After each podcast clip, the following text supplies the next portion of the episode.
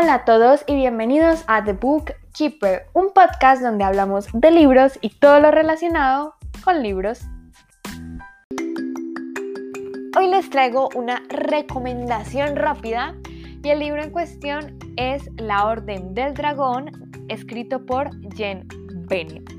Bueno, les hablé de este libro en el wrap up y les dije que me había gustado bastante, que había sido una lectura rápida y ligera, entonces aquí les vengo a contar por qué deberían leerlo, porque sí siento que merece la pena y es que este libro tiene muchos elementos y siento que eso es como su punto más fuerte. El primer elemento es que es autoconclusivo, es decir, la historia empieza y termina en este libro.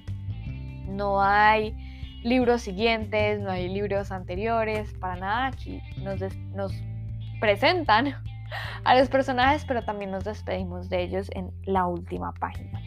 Entonces, es algo bueno porque normalmente estamos acostumbrados a leer muchas sagas, bueno, o al menos yo lo estoy, y tener estos libros autoconclusivos que en serio cierran bien la trama, cierran bien a los personajes y todo esto, pues se acepta con buena cara.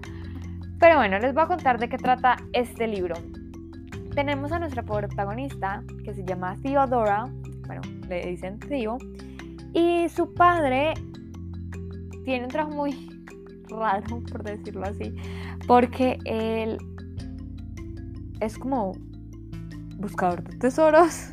Entonces ahí lo contratan, por ejemplo, no sé, para que busque una corona o para que rastree una carta perdida en el tiempo. Y pues él lo hace, es como si este tipo de historiador, pero más como de campo, entonces, Theo siempre ha querido estar como en estas aventuras con su padre, pero él no la deja. Y bueno, y en una de estas, ella estaba pues en, este hotel súper lujoso y esto lo otro, y llega su amigo de la infancia que no lo veía desde hace un año por cosas que pasaron em, en el pasado, valga la redundancia, y le dice, mira tío, nos tenemos que ir corriendo porque nos están persiguiendo, tu padre se metió en cosas muy raras y me dijo que te tenía que llevar a esta parte de otro país, esperarlo ahí yo no sé cuántos días y si no llega, pues nada, nos vamos a Estados Unidos y ella está como, perdón, que qué, no, yo no me voy de aquí sin mi papá. Entonces ella también empieza como su propia búsqueda. Es un libro muy rápido, realmente siempre están pasando cosas.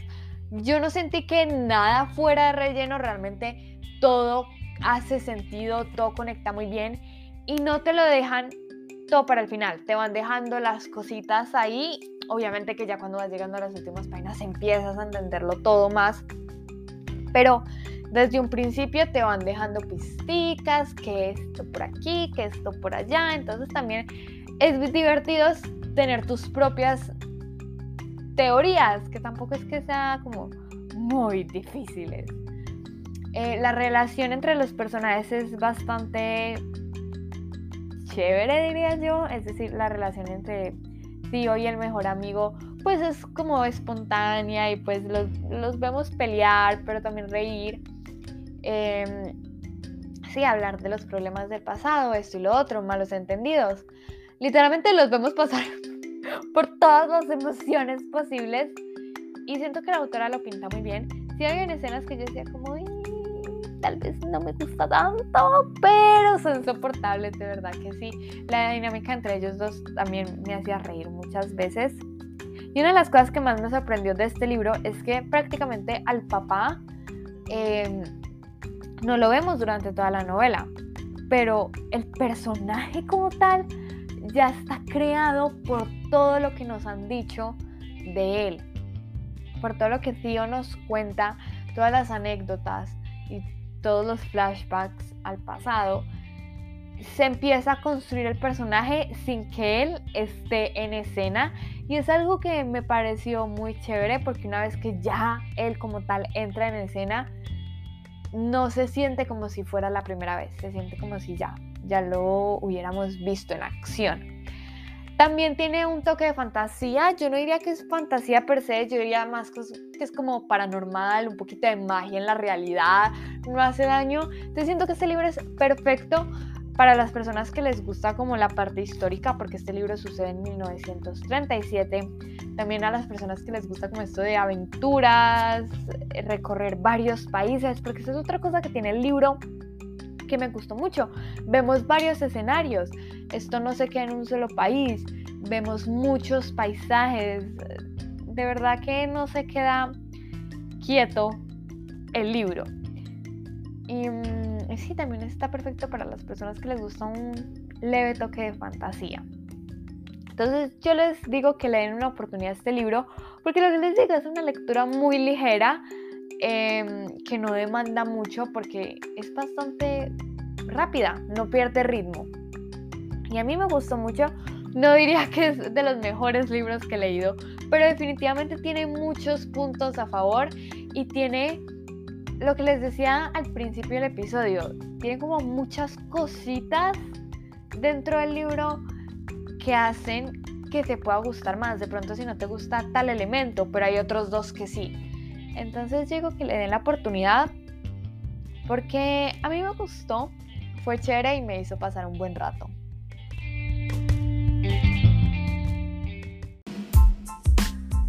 Y bueno, eso fue todo por el episodio de hoy. Espero que les haya gustado y si se animan a leer este libro, me encantaría que me dijeran por Instagram, arroba de 2020, lo que piensan, lo que me quieran decir por allá y también estén pendientes porque ya les conté que hace poquito terminé de escribir un relato y es que es un proyecto que me que tengo entre manos, me he traído entre manos desde hace ya rato y pues aquí lo voy anunciando de poquito en poquito. Ya después por Instagram más que todo les iré contando cómo pueden leer este relato. En este momento está en manos em, de, de mis lectores beta a los cuales les confío este manuscrito para que miren que todo esté en orden, que, que no haya incoherencias y pues apenas eh, me lo entreguen ya como con las correcciones. Ahí sí les contaré cómo lo pueden leer y también me encantaría escuchar sus comentarios eh, ya con mi propia historia. Yo los veo en el próximo episodio. Chao.